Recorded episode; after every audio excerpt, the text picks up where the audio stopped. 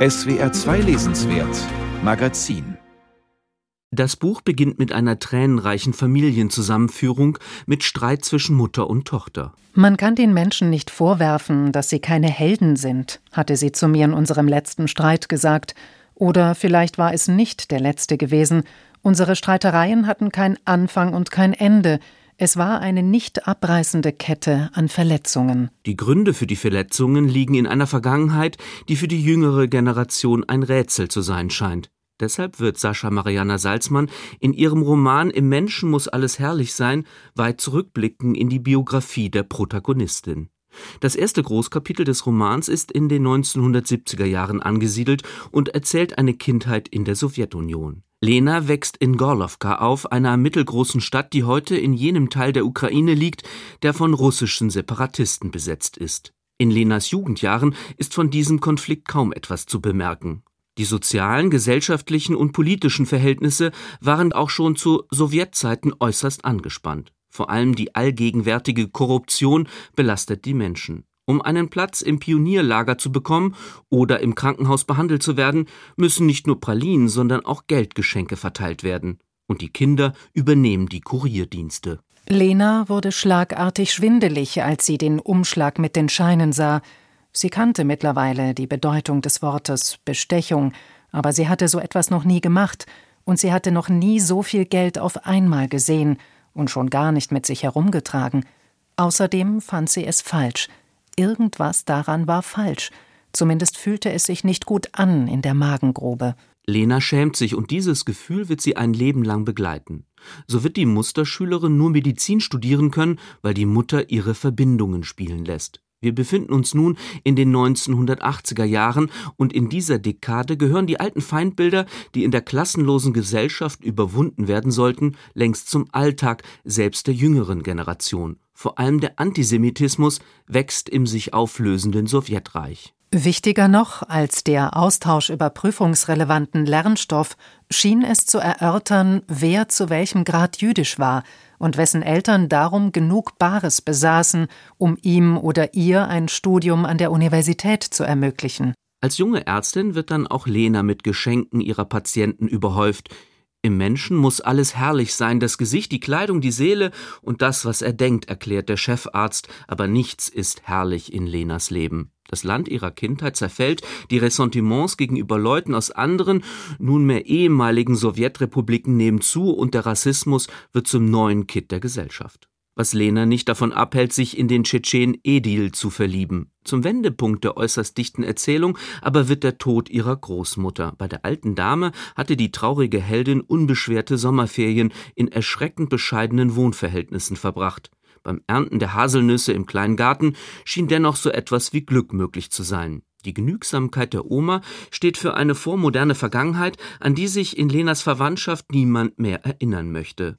Mit diesen Erfahrungen verändert sich auch der Fokus des Romans. Die familiären Strukturen und emotionalen Beziehungen, die Salzmann grundsätzlich als Spiegelbilder der desolaten gesellschaftlichen Verhältnisse anlegt, werden immer mehr zum dramaturgischen Motor der Geschehnisse.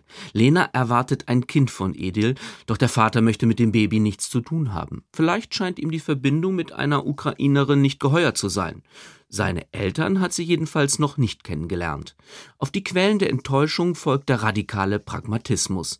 Sie lässt sich auf einen Mann ein, der sie mal auf einer Party umgarnt hatte. Daniel immerhin stellt Lena umgehend seiner Mutter vor. Ein paar Wochen später war die Heiratsurkunde unterschrieben. Sie aßen mit der Mutter im Restaurant nebenan zum Mittag und in derselben Woche zog Daniel bei Lena ein. Das war's. Mit der Hochzeit wird ein weiterer Erzählfaden in den ohnehin schon multithematischen Prosateppich eingeflochten. Da Daniel aus einer jüdischen Familie stammt, kann er als Kontingentflüchtling nach Deutschland auswandern. Tatsächlich nutzt das Paar die Gelegenheit, sodass Lenas Tochter in Jena aufwachsen wird. Das Mädchen heißt Editha, wird Edi gerufen und ist offenbar nach dem leiblichen Vater benannt. Mit dem Abschied aus der Ukraine versucht Lena auch eine aufwühlende Liebesgeschichte hinter sich zu lassen. Das sie verfolgende Das war's verformte sich, wuchs sich aus zu einem nicht weniger erbarmungslosen Das ist es jetzt. Auf der Hälfte des Romans springt Sascha Mariana Salzmann in die Gegenwart und wechselt die Erzählperspektive. Jetzt stehen Stimmen im Mittelpunkt, die sich an Lenas Biografie abarbeiten. Freundin Tatjana etwa, die sich in der maroden Ukraine lange als gewitzte Spirituosenverkäuferin durchschlägt und es schließlich mit der Mafia zu tun bekommt. Mit einem Kind im Bauch verlässt sie ihre Heimatstadt, dem Ruf ihres deutschen Beschützers folgend, der sie aber im Stich lässt. Lena hilft der Schwangeren, und diese Selbstlosigkeit begründet eine Freundschaft, die nicht darüber hinwegtäuschen kann, dass beide Lebenswege vom Gefühl der Fremdheit bestimmt sind. Lena und Tatjana haben seltsame Phantomschmerzen, die auch ihre Töchter prägen werden. Mit Unverständnis schauen Nina und Edi auf die Migrations- und Verlusterfahrungen ihrer Mütter, die ihnen genauso suspekt bleiben wie deren brüchig starre Familienkonstellationen. Ich kann mit dem Konzept Vater nicht besonders viel anfangen, sagt Nina, und Edi möchte sich von der Mutter nicht ausreden lassen, eine Frau zu lieben.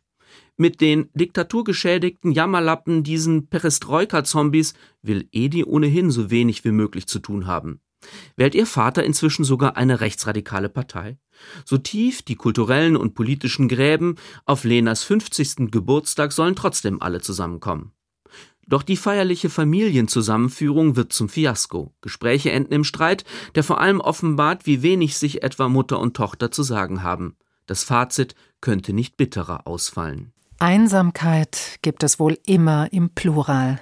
Im Menschen muss alles herrlich sein ist also nicht nur ein ernüchterndes Porträt der späten Sowjetzeit, sondern auch ein bemerkenswerter Familienroman, der sich auf die Verlusterfahrungen starker Frauenfiguren stützt.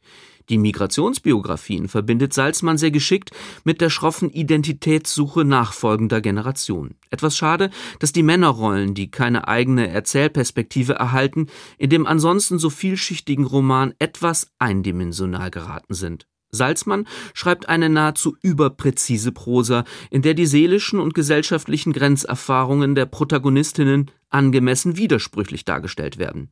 Der Tonfall ist so distanziert wie empathisch, die Lebensläufe der weiblichen Charaktere scheinen so vorherbestimmt wie offen zu sein. Ein preiswürdiges Buch.